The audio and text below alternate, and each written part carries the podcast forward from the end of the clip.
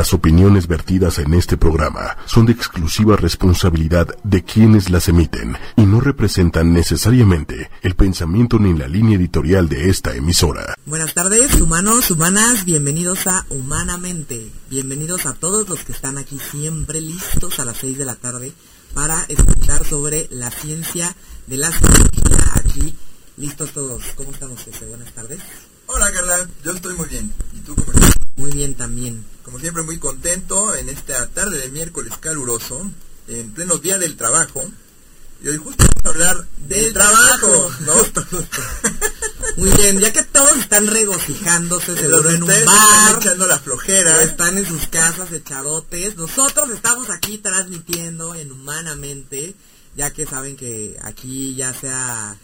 La verdad es que sí, en algunas ocasiones hemos dejado de transmitir por vacaciones, pero en Día del Trabajo aquí estamos para hablar justamente Del sobre... trabajo, para que se acuerden trabajo. que mañana regresen a la oficina, se depriman.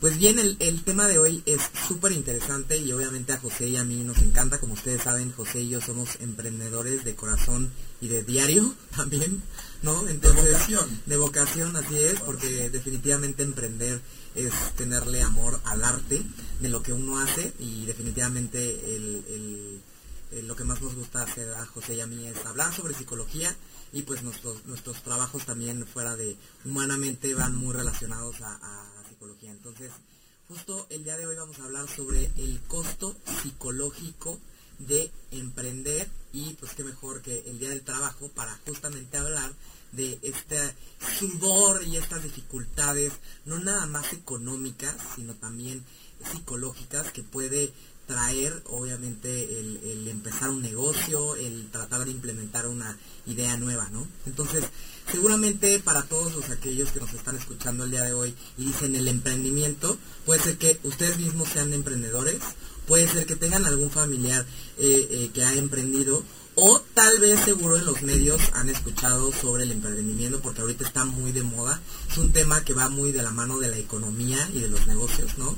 Y justamente al final este uno, uno lee sobre el emprendimiento y, y- y, pues al final es una iniciativa de, de algún individuo o un grupo de individuos que asume un riesgo económico o inviertes tus propios recursos con el objetivo de aprovechar una oportunidad que brinda el mercado. Que aquí estamos hablando de pues ya, so- ya me harté de ser Godín o tengo una muy buena idea, tengo una muy buena idea de negocio, tengo ganas de eh, resolver un problema de la vida diaria de las personas y pues me voy a lanzar a implementar el, el proyecto, a tal vez este, levantar un poco de capital para poder arrancar, ¿no? Entonces, justamente para todos los que nos escuchan, seguro se imaginarán, no, pues es que qué padre emprender, pero todos los que emprendemos les podremos decir que es el peor negocio del mundo emprender. es el peor negocio del mundo, pero hasta que se convierta en el mejor negocio del mundo, ¿no? Entonces, justamente hay muchísimos riesgos en, en este proceso de emprender, pero también es muy apasionante y, nosotros como emprendedores, obviamente, este, nos, mm, desde hace muchísimo tiempo queríamos hablar sobre este tema porque todas las personas que un día decidan poner su propio negocio, tienen que saber esto de los que les vamos a hablar el día de hoy, antes de tomar esa gran decisión, ¿no?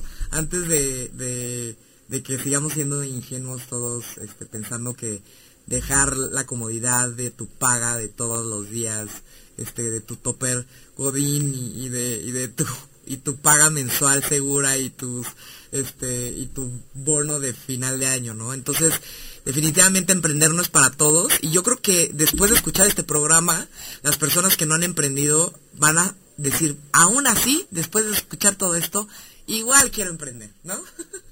Así es, digo, siempre nos asalta la fantasía de ser nuestros propios jefes, sabernos muy capaces, muy listos, ¿no? Este, tener muchos conocimientos sobre alguna área de la disciplina donde vemos que pues no se hace lo que se debe hacer o lo que se puede hacer y reconocemos ese potencial en nosotros y dar ese brinco sin duda representa, este, como dices muy bien, la toma de muchos riesgos, ¿no?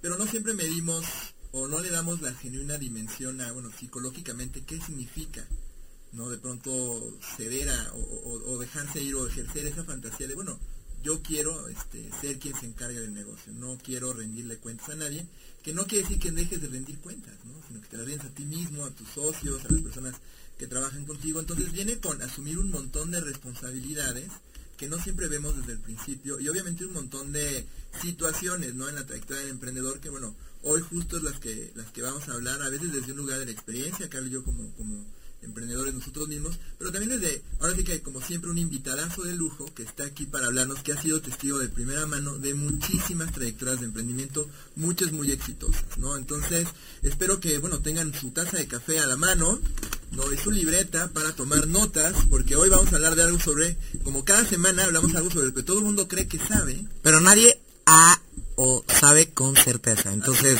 justo aquí les vamos a, dar una pequeña descripción este, muy detallada sobre el costo psicológico del emprendimiento para todos aquellos que se están conectando al Facebook Live. Les mandamos muchos saludos. Ya saben que pueden escucharnos también en iTunes.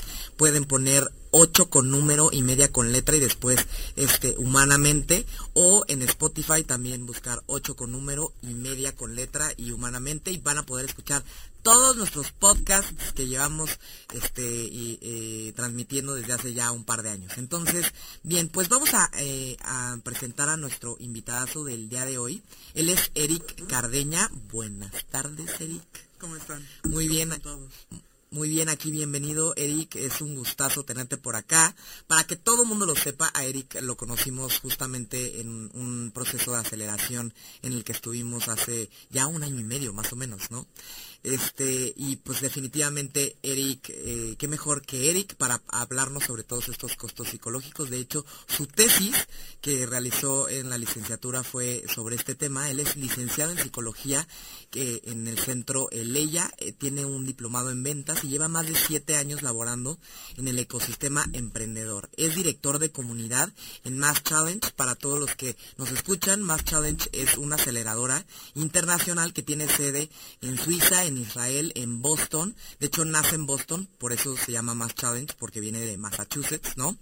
Este también tiene una sede en Austin, en Rhode Island y también en México. Es la, es la aceleradora más amigable del mundo y también este está padrísimo porque imagínense que te enrolas en la aceleración y al momento en el que te aceptan y te eligen, porque hay un proceso riguroso para que te elijan, este, vas a competir al lado de algunas startups para ganar 2 millones de pesos y no te quitan nada de equity. Entonces, es definitivamente la aceleradora más humana del mundo, ¿no? Porque... Son generosos. Son generosos porque la mayoría de las, de las aceleradoras o, de los este, procesos que quieren ayudar a los emprendedores, pues te quitan un porcentaje para que por si las dudas le pegas al gordo, ahí ellos se quedan su 5%, sus 10%. En este caso, Más Challenge no se lleva ningún, eh, este, ninguna equity y también este, Eric tiene eh, constantemente todos los días en su trabajo relación con otras aceleradoras o incubadoras, también tiene relación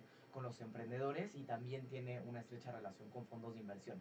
Entonces está en el ecosistema, está ahí adentro viendo todo el tiempo a emprendedores sufrir y gozar, sufrir y gozar, ¿no? Los ayuda, los mentorea también y este justamente nos pues, mentorea a nosotros. Nos mentorea a nosotros, también estuvimos en este proceso de aceleración para presumirles que pasamos a más challenge. No ganamos los 2 millones, pero la verdad aprendimos muchísimo. Es una aceleradora que definitivamente les recomendamos mucho. Entonces, pues decidimos que Eric viniera a platicarnos de este tema, justamente porque es un tema que a él también le apasiona, a pesar de que no se dedicó a la psicología clínica, vemos que pues lo que más le apasiona es el emprendimiento y pues ha visto que hay un tema psicológico muy importante. Entonces, a ver, platícanos, Eric. En, en sí, para, en tu opinión, ¿qué es emprender? Porque todo el mundo dice, no, pues emprender y, y vender chicles en la calle, ¿no? O este, emprender y poner un changarro de pizzas. ¿Qué es emprender para ti? Bueno, eh, se puede definir de muchas maneras, desde el negocio tradicional de, de poner una tienda, quizás, es un, un, negocio tradicional, donde sí hay cierto nivel de riesgo, pero nosotros creo que en estos momentos visualizamos el emprendedor como un poquito con más de riesgo, poner una empresa con base tecnológica o con capital de fuera o con capital propio que trate de causar un impacto importante para la, la sociedad. Y, y, lo tomamos como un, un camino, es como un sendero que, que las personas quieren tomar para realmente convertirse en su propio jefe en algunos casos o crear una solución que pueda impactar a la problemática de muchas personas. Y, creo que eso es emprender, realmente tomar esa decisión de generar un cambio a través de la creación de un negocio, la creación de una solución, es, es lo, lo importante para, para estos emprendedores. Digamos que estamos hablando desde este este término que igual puede sonar un poquito novedoso para varios que nos escuchan, que es las startups, ¿no? O empresas de arranque, generalmente enfocadas en soluciones tecnológicas, no exclusivamente, pero piensen en las apps que tienen en su teléfono, ¿no? Y muchas empezaron como startups, ¿no? Uber, Facebook, ¿no? Que además son soluciones que, bueno, van más allá de un servicio simple, sino cambian hasta la manera en que nos vinculamos con otros o, nos relacionamos con la tecnología. Entonces, son misiones pues muy grandilocuentes en muchos casos, ¿no? Ya que estás hablando justo, eh, José, sobre las startups, para las personas que nunca han oído hablar del ecosistema emprendedor, ¿cuál es la diferencia entre un emprendedor y una startup? Bueno, el emprendedor es la persona que realmente está trabajando en, el negocio o en la startup. Una startup en sí es una empresa con base tecnológica de temprana edad, no tiene más de dos años eh, este que inició ese trayecto. La mayoría de las veces tiene ahora sí una base fuerte en tecnología, puede ser una aplicación, puede ser una plataforma completa que trae soluciones a problemáticas que existen. Por ejemplo, el caso de Airbnb empezó como una startup, ahorita ya es una empresa gigantesca, pero empezó como una empresa de base tecnológica tratando de solucionar la problemática de alojamiento cuando se acababan los hospedajes de, de diferentes lados en San Francisco. Uber fue una problemática que nació por medio de, dos de sus dos fundadores en París, que se les ocurrió después de, de una cena querer tomar un, un, taxi a través de una aplicación. Se, pensaron que era una problemática, encontraron la solución y la hicieron. Claro. Esa creo que es la, la, diferencia. la, persona como tal y la compañía. Que muchas veces se relacionan en, en ese ecosistema porque se se vuelven en íconos estas personas, ¿no? Bien, eh, me parece que nos comentan que había un ruido de interferencia. Eh, ¿Nos podrían comentar si se, ¿Listo? Ya, estamos todos listos, ok. Muchos saludos a, Alejandra que nos está escuchando, también saludos a Jorge, a Yaisiel, a, también a Alejandra, también Hernández nuevamente. Bien, seguimos. Entonces, aquí ya tenemos la diferencia entre una startup y, el emprendedor. El emprendedor literalmente es la persona que va a poner el negocio, la startup es este una empresa basada en tecnología que tiene mucho poder de crecimiento, ¿no? Y que normalmente, está en sus etapas tempranas, muy, no más Dijiste muy bien de dos años.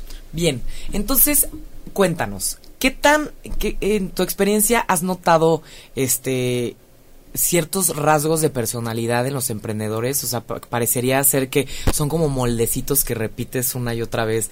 Las personas se parecen mucho, las personas que emprenden, o qué tipo de perfiles de personalidad has observado en los emprendedores que han entrado a Más Challenge. Si hay un perfil, y pero dentro de ese perfil hay ciertas variaciones. Pero creo que lo, lo importante y que, que, tenemos que recalcar son, son las cosas parecidas.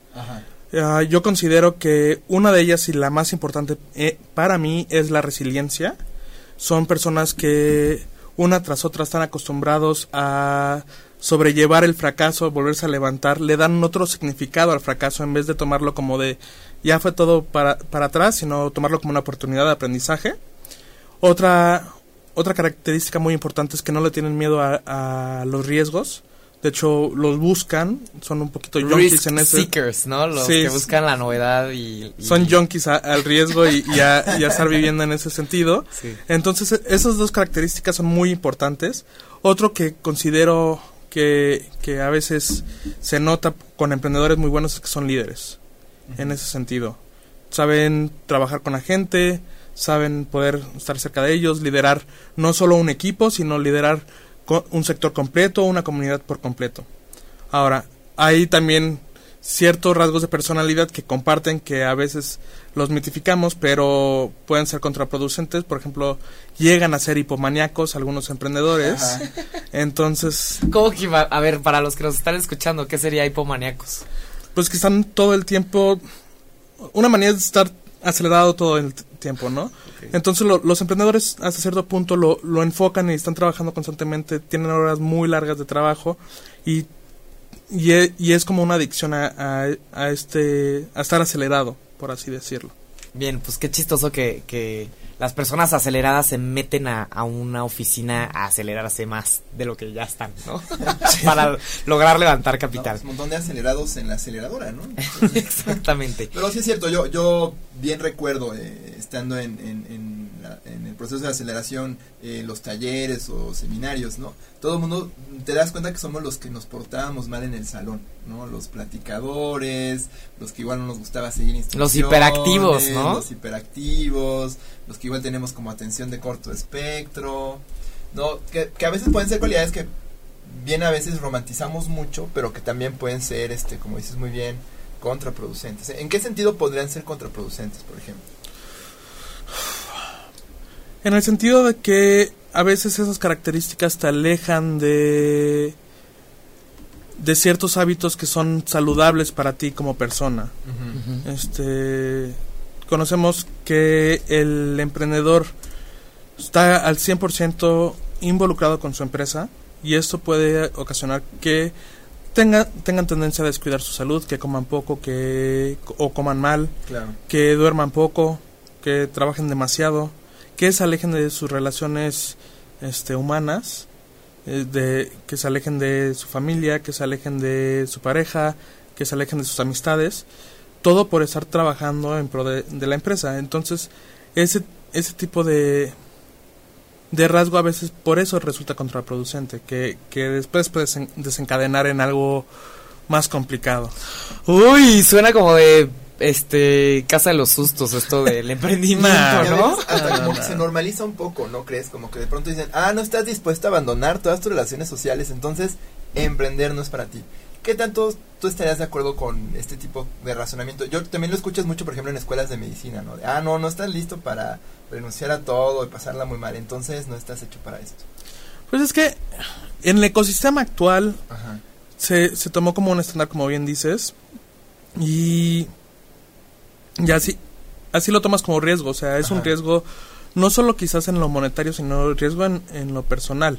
Este, hay varios artículos donde narran las experiencias de, ciertos emprendedores donde de verdad están al, al filo del abismo y después de que lo de que lo superan y que sobreviven eh, este esos lugares horribles en los que se encontraban dicen ah, lo superé no me voy a rendir pero esta es mi línea. Hasta aquí puedo llegar porque puedes sacrificar muchas cosas y, y cada persona tiene su límite. Hay emprendedores que dicen, ¿saben qué? Ya me cansé de emprender, quiero volver a algo dinato, por así decirlo, tener algo mucho más estable, estar, estar ahora sí, con un horario más fijo, con una paga más fija, pero realmente el, el, emprendedor que, que, le pega sabe que, que tuvo que sacrificar muchas cosas en ese sentido. Claro. Pero yo, yo lo que considero que, se debe hacer es también poner una raya como persona hasta, hasta dónde quieres llegar y, y hasta dónde estás dispuesto a dar por tu propia salud, tanto mental y, y física. Eh, Eric, ¿qué tanto, qué tan común es que una persona que ya decide emprender presente problemas de salud mental? Todos los emprendedores tienen problemas de salud mental. No todos, pero sí, sí hay un gran porcentaje que pueden llegar a presentar. Tienen una predisposición y eso es porque están en un, en un ambiente este, propicio a. Claro. Están llenos de estrés este, constante de si tienen que pagar la nómina, que se tienen que rendir cuentas con los, con los inversionistas, que se tienen que estar vendiendo su producto. Entonces ese estrés puede desencadenar el, el, cierta predisposición. Si no mal recuerdo, en un estudio de, de Freeman, el 49% de los emprendedores padece algún tipo de trastorno este psicológico. Wow. ¿Y qué tipo de trastornos son los más comunes? Los más comunes, el primero es la depresión. Ajá. Tienen también trastorno de déficit de atención. Por, ah. por lo hipomaníaco, yo creo, ¿no? es, es, correlacionado. Sí, por supuesto. Este, y es más de un rasgo de personalidad, pero se, se potencializa al, al estar trabajando con, tu startup principalmente. También el, el hecho de dependencia a, a sustancias es, es algo que, que, se nota un poquito con un pico más fuerte. Um, trastornos de ansiedad se dan mucho y también en una disposición un poco más baja, trastornos bipolares. Wow. Son creo que los más comunes. Bien, entonces el, el, estamos hablando de que si decides emprender este en un negocio de muy alto riesgo eh, que no es tan fácil que le vayas a pegar al, al mercado, pues hay un 50, casi 50% de probabilidad de presentar un problema de salud. Y nosotros que somos emprendedores les podemos decir, le creemos cañón, ¿no?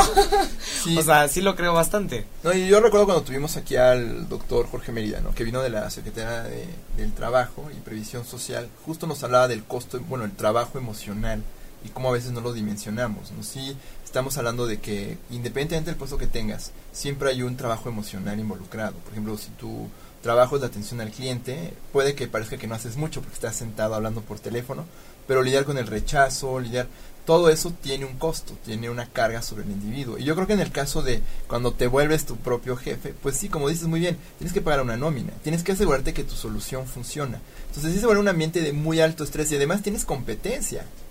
¿no? Este, compites con alguien que puede que esté haciendo lo mismo que tú, ¿no? Y que está levantando el negocio con la misma pasión que tú.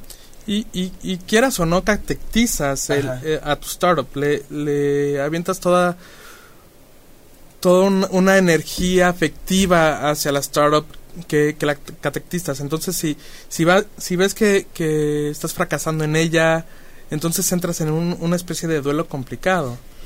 Como que la asumes como si fuera la única forma de valor que tienes. Sí. Como si fueras tú, más bien. Lo o muy personal, porque llega a serlo. lo catectizas y es eres tuyo. Tú. ¿No? Tú lo creaste con tus manos, tú lo trabajaste, tú, lo viste, es tu semillita, es tu hijito y es parte de ti. Si estás viendo que no está funcionando a lo largo del tiempo, pues porque al principio emprender es padrísimo, ¿no? La, la idea, la ilusión, entrar a una aceleradora, que te escojan, este, conocer a partners de, de empresas muy, muy, muy importantes, transnacionales, la posibilidad de hacer un presupuesto y que dices, no puede ser, o sea, me van a pagar todo esto por un proyecto y la adrenalina de me lo van a pagar, no me lo van a pagar, si vamos a tener dinero o no, este, vamos a poder mantener a todo el personal o no, ¿no? Es mucha adrenalina, mucha pasión. Mucho estrés también. Mucho estrés, claro, y definitivamente este tu identidad está viéndose comprometida todo el tiempo porque si es una montaña rusa y la startup eh, eh, tu empresa eres tú pues imagínate que tú estás en un sub y baja sub y baja sub y baja todo el tiempo no sí, piensa en un día que en, tu trabajo no te va bien y lo sientes personal imagínate cuando el trabajo pues sí es tu proyecto de pasión no un lenguaje muy común es que dices es tu hijito ¿no? Y yo, yo, yo, se ve, sí. O sea, no es tu hijito, eres tú. Eres tú, Eres tú. Entonces sí, sí, sí, tiene un peso bastante denso. Y por ejemplo, tú, tú desde las aceleradoras, ¿crees que se hace o se toman en cuenta estas cosas al momento de observar a, a los emprendedores, al momento de darles un seguimiento, eh, mentorearlos y esta clase de cosas? Ya se está trabajando mucho más en ese aspecto, más en el tema del emprendedor como persona, de emprendedor como dinámica, se, se puede notar en los diferentes programas, este, como, como los talleres o seminarios también van dirigidos en ese sentido de liderazgo, poner ejemplos de empresarios o, o emprendedores que, que realmente la han sacado del estadio y mantienen su cordura. sanidad, ¿no? Luego ves al emprendedor tronadísimo y ni te dan ganas de ser él, porque tal vez está teniendo éxito y lo ves con un colmillo, o sea, que cae hasta el suelo, súper maleado por la vida, ¿no? Y dices, moles, este cuate es de los mejores emprendedores de México y velo. O sea, está muy, muy mal emocionalmente, ¿no? Y, y muchas veces es, se trata de, de poner muy buenos ejemplos para que los emprendedores aprendan de ellos, de cómo lograron sortear ahora sí las dificultades, también cómo trabajar con su equipo a nivel este personal y a nivel empresarial. Creo que sí se está trabajando en ese sentido. Sí, está padrísimo que, que haya un tema de recurso humano. ¿no? pero fíjate, quiero que mencionas lo de los ejemplos. Eh, yo recuerdo ver varias veces presentaciones de emprendedores que no dejan de mencionar sus pasiones personales y utilizar analogías desde cosas que hacen fuera del emprendimiento Y eso es muy inspirador porque dices, bueno, este cuate se permite el tiempo de hacer estas otras cosas. A veces me hace sentir mal, como, ¿cómo es que él tiene tiempo y yo no? ¿Qué estoy haciendo mal? Pero puede llegar a ser inspirado, es como no permitas que esto te defina por completo. Mira, yo tengo esta otra cosa. Y yo creo que es esa clase de ejemplos, ¿no? Y esa clase de lecciones las que puede hacer que si construyamos una imagen de emprender un poquito distinta.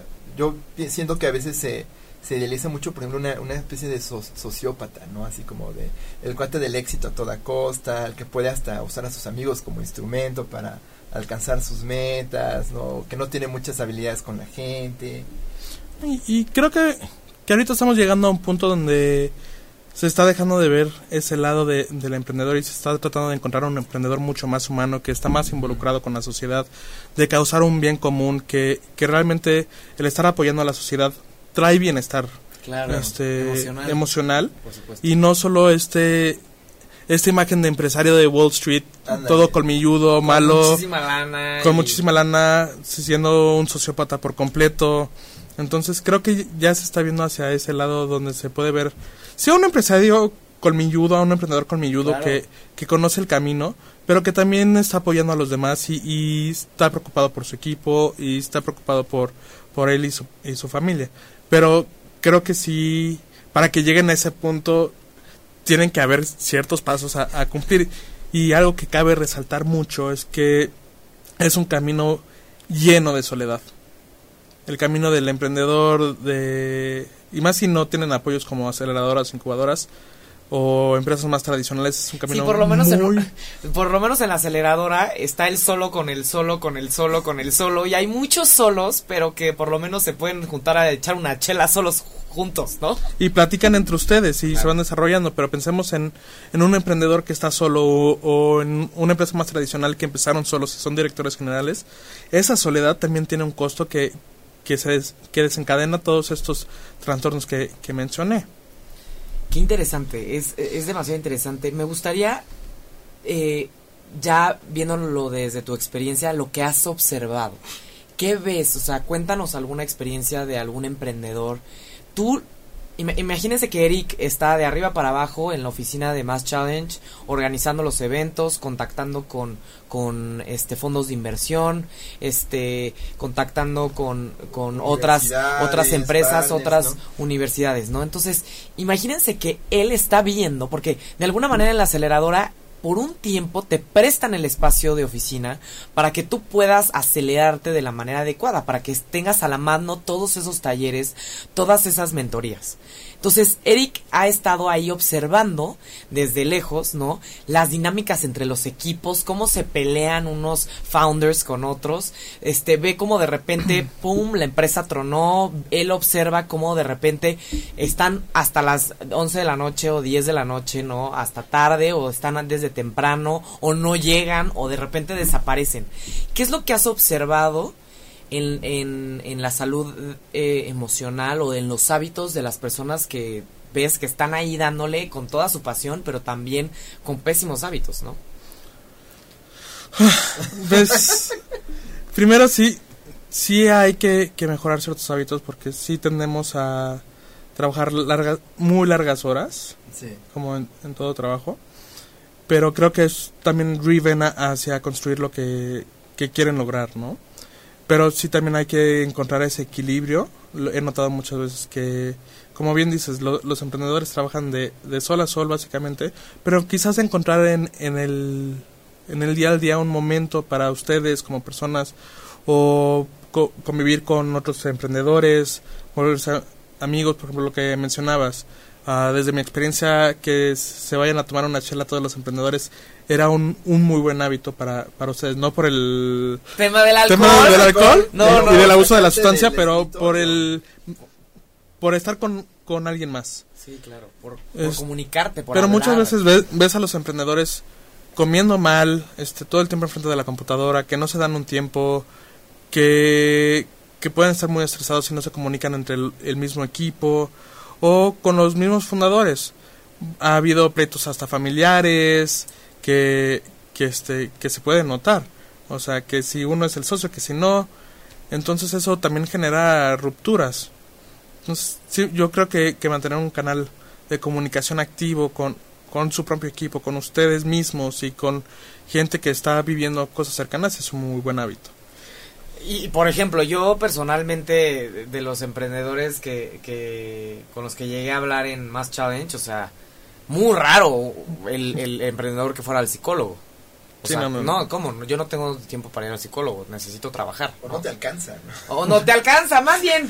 es más bien porque no te alcanza, ¿no? Psicólogos y emprendedores luego ni nos alcanza para alcanza, sí, sí. Pero sí, ¿de dónde sacas la el, el income para, para poder también atenderte? Porque de alguna manera es, como dice Eric, eh, un tema económico súper fuerte, porque es una inestabilidad económica, no sabes si los flujos van a alcanzar, no sabes, o sea, no, todo, cada peso está bien contadito, porque si se acaba no va a alcanzar para cerrar el año, no sé qué.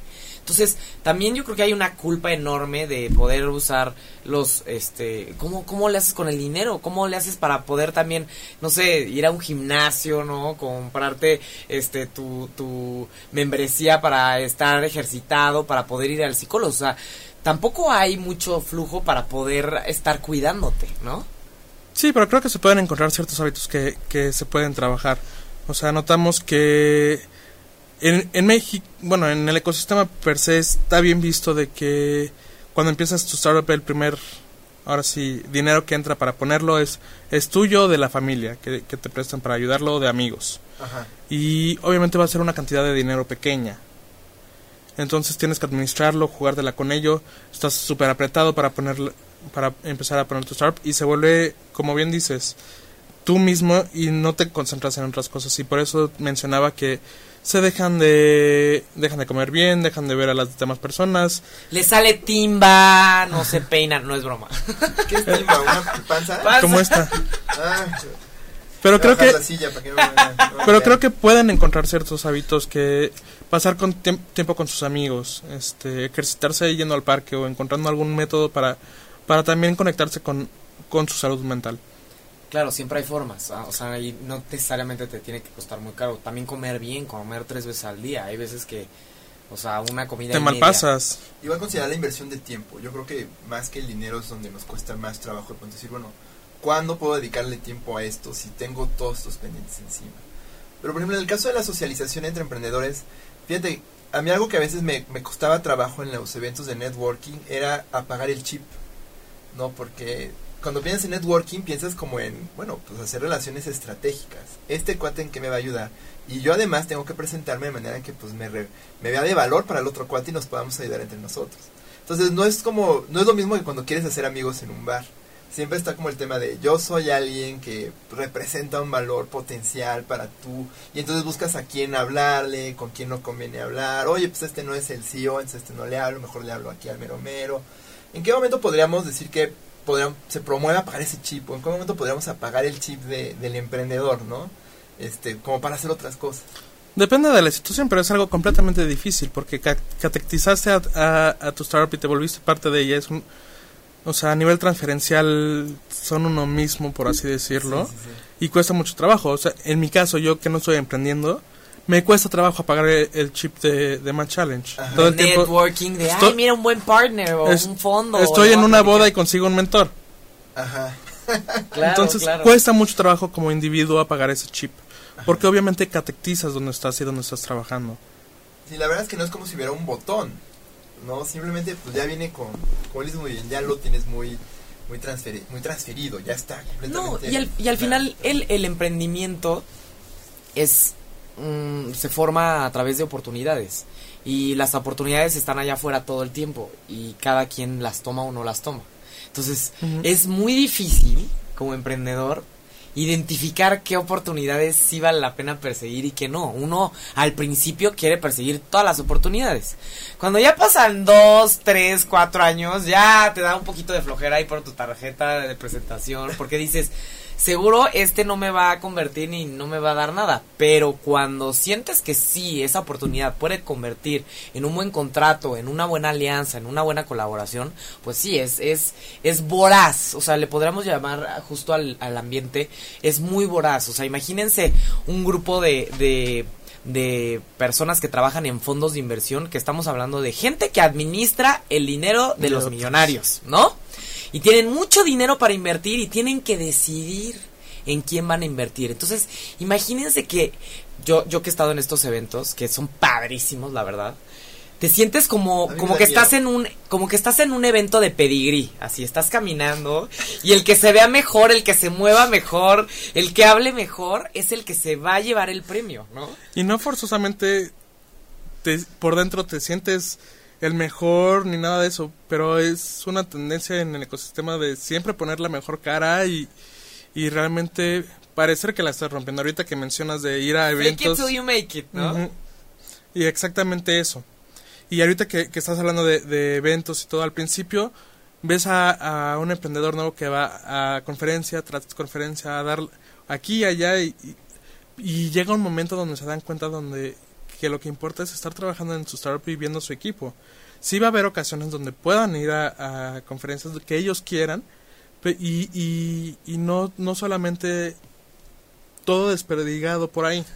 Claro, claro, que es lo que dice Eric, muchas veces la aceleradora este, son un, conjunto de talleres, mentorías, capacitaciones que parecerían que si no las estás enfocando bien te desaceleran, porque en lugar de ponerte a trabajar y a vender, pues estás atendiendo el networking, el contacto, los medios, el evento, ¿no? Entonces justo este equilibrio entre para ¿Qué es lo que sirve? ¿Qué es lo que sirve y qué no es, es lo que no sirve, ¿no?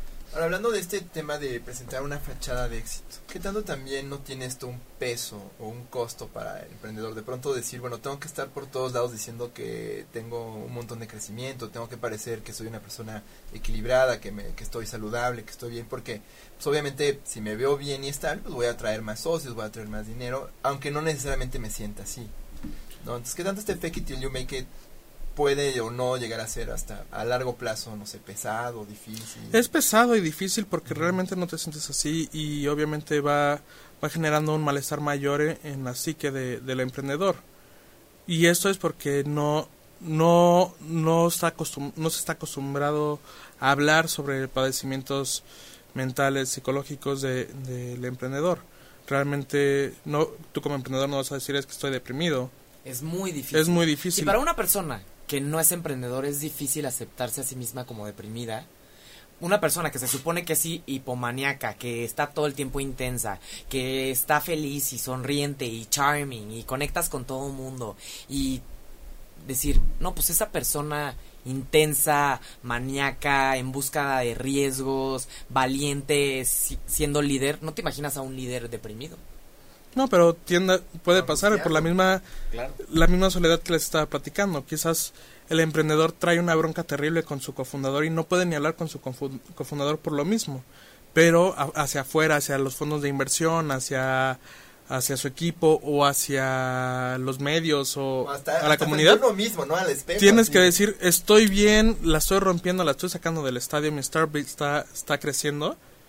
Cuando en realidad lo que debes de hacer es también reconocerte a ti que tienes un padecimiento, que necesitas ayuda, que necesitas hablarlo y cada vez hay más espacios para, para compartir en ese sentido. Hay consejos multiempresariales, hay este, blogs para, para discutir del tema.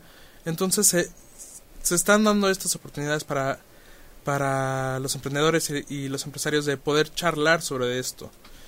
Pero claro, el fake it until you make it y esta fachada, este, lo, sigue, pasando y creo que va a seguir pasando porque están trabajando de ese modo para impresionar realmente, como, como dices. Porque tristemente funciona. O sea, funciona el fake it till you make it. O sea, si te presentas este frente a un grupo de millonarios, ¿no? O un fondo muy poderoso. Y te presentas como débil, como cansado, como que no estás teniendo resultados, entonces todo lo inflas, hasta tu persona la llegas a inflar y pues el, el, el fundador, el, el, inversionista o, el, o el fondo se sienten mucho más seguros de invertir en algo que pinta bien, porque al final te están comprando un diálogo, una idea, porque no hay nada real todavía. Y digo, no, también no hay que confundir que no tenemos que alentar el fake it until you make it pero este creo que se puede alcanzar un, cierto equilibrio donde realmente demuestres que estás creciendo, pero a la par también estás atendiendo a, tu persona y a tu salud. yo creo que un balance adecuado sería no, no es fake it make it, sino creértela o creer el valor de lo que estás haciendo cuando se trata de hablar sobre alguien más, pero no, no, a veces el fake it till you make it pareciera que promueve hacer ojo ciego a los problemas, o incluso hasta ocultarlos, que luego puede llegar a temas de fraude, cosas así, ¿no? claro. Entonces hay que ser como muy cuidadosos. Hay una, estaba, estaba leyendo un articulín en, en la revista Esta Inc., donde entrevistan a Toby Thomas, que creo que es el CEO de una empresa de soluciones de software o algo así, que dice, el fake it till you make it es un fenómeno muy similar a cuando ves a un hombre montado un león.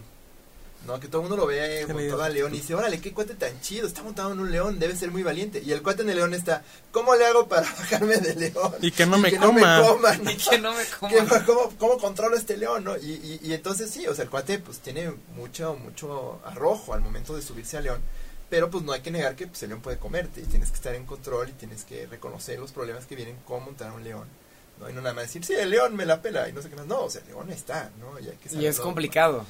el, no puedo olvidar recordar el, el caso de Yogome, que es esta empresa de tecnología, justo que fue un enorme fraude que para, tristemente para José y para mí, este, fue traumático porque imagínense que era una empresa de tecnología que hacía videojuegos este que se podían descargar en, en, en, en, el celular y es eran literalmente juegos educativos para chavitos este de entre más o menos 4 5 años y 12 años y levantó millones de dólares, millones, o sea, tenían sus oficinas en la del Valle y de repente se cambiaron a la torre latinoamericana de Reforma, o sea, eh, un y al final fue un fake it till you make it era una muy buena idea, el equipo se veía como que sí funcionaba, este, se metieron a maquillar las cifras de iTunes de la del número de descargas y siguieron levantando capital a pesar de que la gente no estaba comprando los juegos, ¿no? Entonces ahí es donde yo ya yo no quiero saber dónde está este cuate ahorita, el CEO este que que se amponeó a todos los este a los fondos. a los fondos a los fondos a su equipo a sus usuarios. A todos Sí, fue un, fue un caso terrible, me acuerdo del día que salió la nota. Yo me enteré como una semana y media antes de, lo que estaba pasando, pero creo que fue un golpe muy fuerte para el ecosistema en el sentido de... ¿En quién vamos a confiar? En la confianza hacia, el emprendedor. Creo que a partir de eso también funcionó como lección para hacer uh, due diligence y chequeo más a fondo y estar más involucrados, pero sí fue un golpe de, de credibilidad y de confianza. Y más que uno como emprendedor pues no ande también presentando cosas que no son ciertas solo porque lo ves como el medio para un fin. No, tienes que ser muy abierto y honesto con Ser honesto. O sea... Sí, porque si no es como una una pelotita. Mientes un par de veces solo como para aparentar estar este bien, ¿no? Cuando tú le vendes a un cliente, pues muchas veces a veces maquillas un poquito, eso cualquier vendedor lo va a hacer, y ya a la hora de entregarle, le vas a entregar exactamente lo que le prometiste, ¿no? Ahí no está mal un fake it till you make it. Le fakeas y a la mera hora le traes un servicio espectacular y un mega producto. Pero ya un fake it till you make it, te miento para que me des más dinero y te sigo mintiendo, eso ya es una bola que... Es fraude. Es fraude, o sea, no hay, exacto, no hay, no hay otra, no hay otra palabra. No hay otra, palabra, exactamente. Fue traumático. Entonces, yo no quiero saber me podría imaginar la salud mental de este cuate. O sea, estuvo mintiéndole a muchas personas y estuvo haciendo fraude. O sea, ya era un tema ilegal 100%. No sé ni siquiera dónde está, no sé si se son, historias que permiten hacer como hasta perfiles medio interesantes, ¿no? De, bueno, quién, por ejemplo, está también este caso infame, ¿no? De esta chica, la de Teranos, ¿no? Que hacía estas pruebas de sangre rápidas, prometió que tiene una tecnología, comprendió una narrativa muy atractiva, ¿no? Yo salí de Stanford, soy una estudiante brillante, conseguí el apoyo de gente muy importante, pero también encontraban que cambiaba la voz y la impostaba cuando hablaba en público. Se ponía la, t-shirt negra como Steve Jobs, ¿no? Y, y era también un fraude completo. Super fraude. Y cuando la, la cacharon, pues las implicaciones que tuvo en el ecosistema y para su compañía y para ella.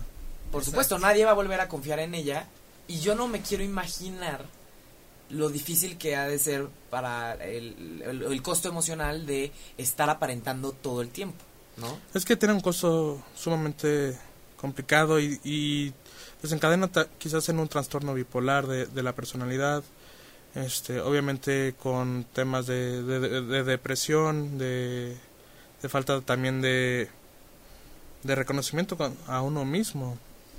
Y a ver, Eric, si el emprendimiento tiene tantos costos psicológicos, ¿por qué la gente sigue emprendiendo? Hay varias razones. ¿Qué está pasando con nosotros, este, los jóvenes, no? Porque muchos emprendedores ¿Por qué lo hacemos? ¿Por qué lo hacemos? Creo que mínimo de las empresas con las que he estado, he tenido la fortuna de, trabajar es una porque quieren cambiar el mundo y eso es, eh, suena romántico y, lo es, pero creo que es una parte muy importante de, los emprendedores y por qué lo hacen, porque quieren encontrar una solución. Otra es porque quieren crear algo propio y, está bien, o sea, es, real el motivo por qué lo hacen y, lo quieren tener. La otra que es en la que yo no, también no estoy tan de acuerdo es que mitifican a, a, estos emprendedores, mitifican a, a Steve Jobs, a, a, a, los Zuckerberg y, y los ven como eres cuando son uno en millones y millones de personas. Cuando hay emprendedores muy buenos que, que quizás no son tan famosos, pero que realmente lo están haciendo genial y, y están cambiando el mundo. Pero como se mitifica muchas veces, ahora sí las nuevas generaciones creen que ellos van a ser, es, es, van a ser el siguiente Steve Jobs, cuando en realidad tienes que, que también plantearte qué es lo que, hasta dónde puedes llegar, qué es lo que quieres ser, cómo lo quieres cambiar y, y, e irte por ese, por ese camino. Exacto, no lo hagas nada más por buscar la notoriedad. Y fíjate que lo que dices es bien interesante. Carla y yo, por ejemplo, tenemos eh, la oportunidad de ir a muchos este, preparatorias y secundarias y frecuentemente vemos así en la biblioteca o en, o en los salones este, citas o fotos de estas figuras ¿no? de, de, Silicon Valley que son vistas como estos mavericks, este, disruptores, ¿no? que cambiaron el mundo y todo. Y es bueno que los chavos tengan pues esta clase de figuras como, oye, pues no tienes que seguir un camino convencional. Pero creo que también a veces obviamos el tema de que pues hay una misión detrás de todo esto. No se trata nada más de hacerlo porque quiero ser famoso o hacerlo porque quiero ser un ganar millones. Un fregón, sino hay un hay un sentido de misión de base, ¿no? Que a veces estos cuates igual pues no descifraron hasta después de un tiempo o a veces desde el principio lo tenían, sabían qué, qué estaban haciendo, ¿no? Y no lo hacen necesariamente por la fama. Yo creo que es ahí, ¿no? Como ese, esa, esa diferencia, ¿no? Lo que puede distinguirte entre un emprendedor que igual pues, pueda hacerlo muy bien y alguien que pueda pues, hacer esta clase de cosas. Porque, o porque quieres traer una solución real al mundo. E, esos son los emprendedores que realmente son los que van a estar trabajando y los que vamos a, a, a ver cómo cambian la, la, el comportamiento de la sociedad. Digo que el camino va a seguir siendo complicado, pero van a tener una misión que los empuje a completarla. Y ahorita, Eric, eh, comentabas a algunos este, emprendedores que vale la pena eh, reconocer. ¿Cuáles se te vienen a la mente? Que no sean obviamente los que ya conocemos, que son como las grandes figuras, los unicornios de, del emprendimiento, sino algunos emprendedores que dices, la están armando de maravilla. Por ejemplo, de empresarios más tradicionales, uno de, de mis favoritos siempre es Abraham Blair. Ajá que es el fundador de Garabatos. Ah, Su historia detrás es muy interesante, que vino desde abajo y es alguien que realmente es muy humano y, lo platicas. Y ah, me viene me vino mucho este su caso, ahorita que, mencionaste que también tienen otras pasiones, la de él es cantar, por ejemplo, ¿no? Órale. Este, o ya más basado, basados en startups o gente que quiere estar apoyando, los emprendedores de Iluméxico, por ejemplo, que ponen, iluminan poblados de, de parte de, del país que todavía no tienen electricidad, que es un emprendimiento completamente mission driven a través de eso y es un trabajo genial. Digo, tienen un mundo de trabajo y van creciendo, tienen las millones de dificultades, pero ellos al saber que están apoyando a alguien más y que lo están este, revolucionando, a, mí me fascina. Te empuja. en un sector no sencillo, el energético, ¿no? El energético, podemos ver startups de movilidad, por ejemplo. SAI, Conduce, Urban, Busi, que, que realmente están tratando de solucionar la problemática de, movilidad en la Ciudad de México y lo están haciendo de, de diferentes maneras y están aprendiendo a este camino y, a lidiar con la Ciudad de México y son casos de, de éxito que realmente veas a los emprendedores involucrados al 100% con, con su startup y, y dando la cara todos los días para tanto cumplir con sus usuarios como por resolver la, la problemática que, que encontraron. Sí, hay muchos, hay muchos emprendimientos que valen muchísimo la pena. Hay justo, creo que sí sería algo que nos podríamos llevar, ¿no? Hay muchos otros emprendedores y creo que imaginarnos esa parte de me va a conocer todo el mundo no es lo que te debería de mover, sino más bien solucionar una problemática real, ¿no? Bien, y Eric, ¿qué nos podrías recomendar? O sea, ¿qué tablas muy específicas? Si alguien dice, pues yo ya llevo preparándome un año y medio, ya este ahorré, ya me voy a lanzar. ¿Qué les podrías recomendar a las personas que quieren emprender o que ya están emprendiendo para que justamente no presenten problemas este ni de depresión ni de ansiedad ni las otras que mencionaste? Primero, no se aparten tanto de, sus círculos sociales. Eso es creo que un tema fundamental traten de mantener sus hábitos de salud como comer este, tres veces al día, salir a hacer ejercicio algunas veces. Uh, esos son como tablas fundamentales. Quizás tener algún hobby o algo aparte de la empresa es fundamental. Que también tengan un espacio donde puedan comunicarse con personas que, que quizás no están involucradas en, la empresa y puedan transmitirle lo que está pasando y lo que están sintiendo y cómo pueden actuar es, creo que ese espacio es fundamental en la vida de, los emprendedores. Este... Que me acuerdo que una vez este comentamos, siempre decíamos, no, pues nos vamos a poner un tipo como alcohólicos anónimos, ¿no? Pero de emprendedores.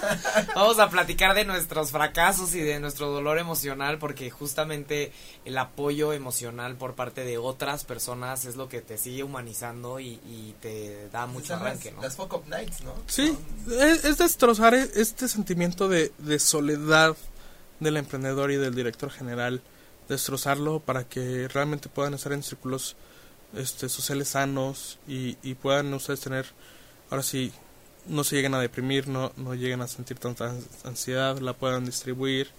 Ah, también es importante que dejen de, de, pensar el fracaso como fracaso total, sino que cambien el chip a verlo, a verlo de manera positiva en, ese sentido como un área de oportunidad de aprendizaje. E, es muy importante.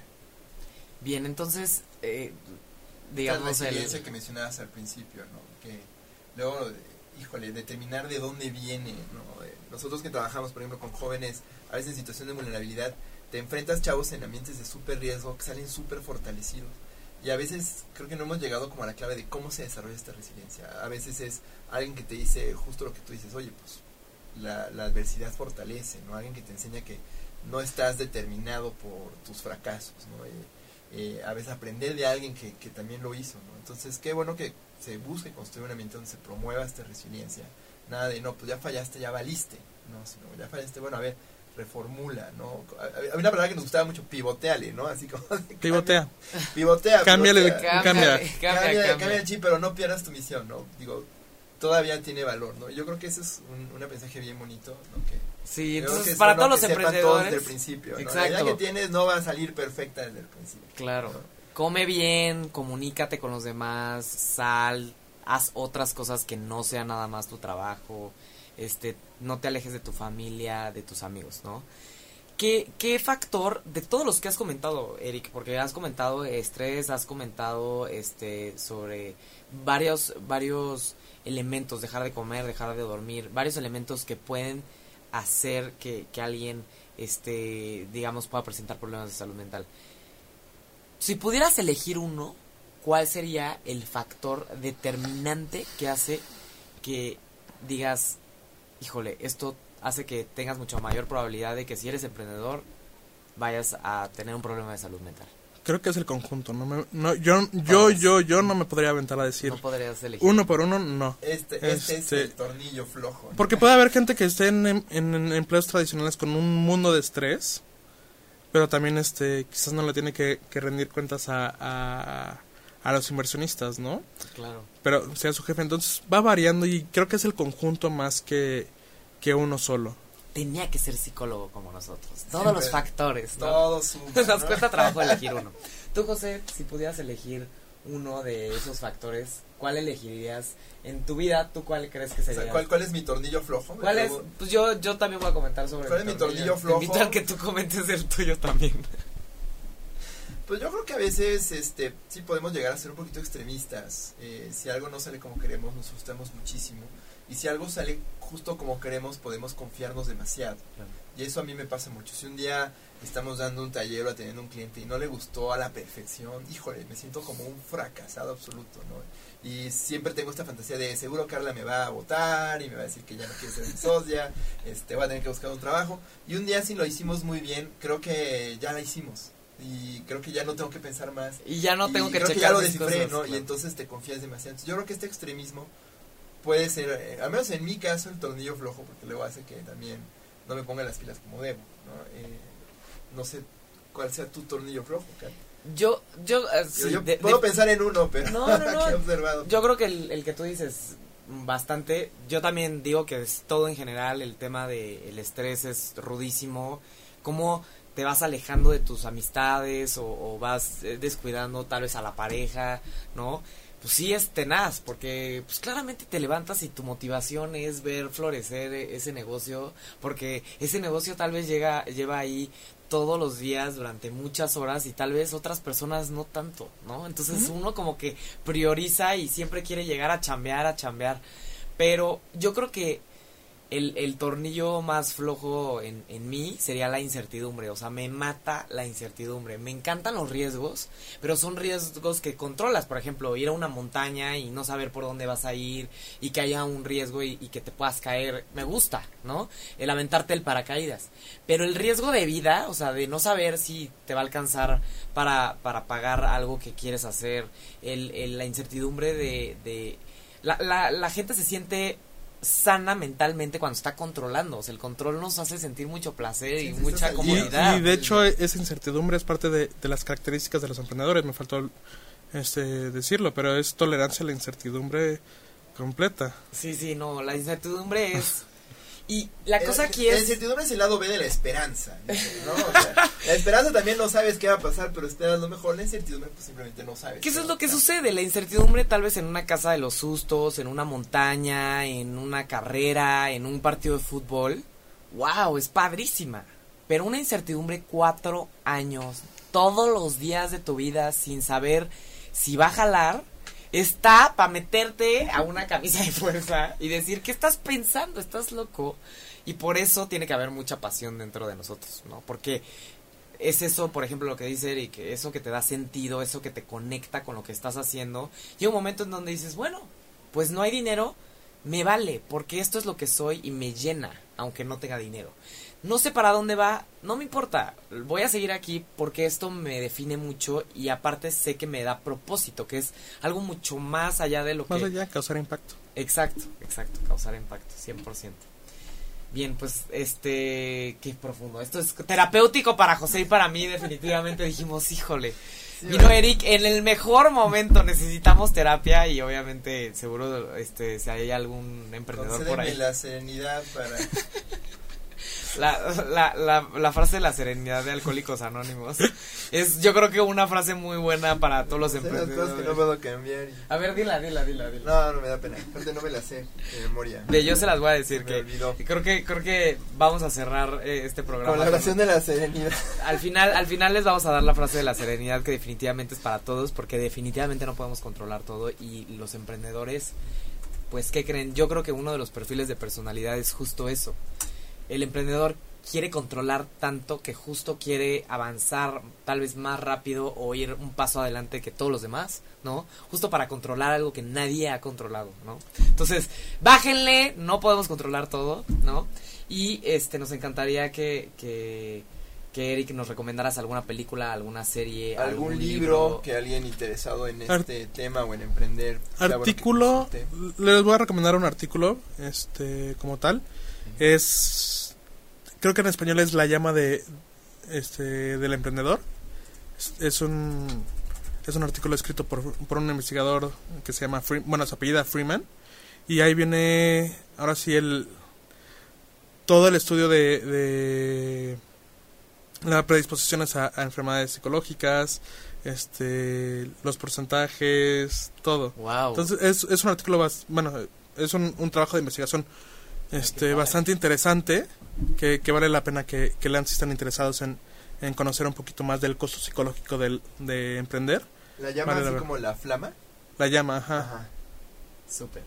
Entonces ahorita ya lo vamos a compartir en las redes. Este, no sé, Eric, si tengas algún otro comentario, algo que le pueda, alguna recomendación para los emprendedores.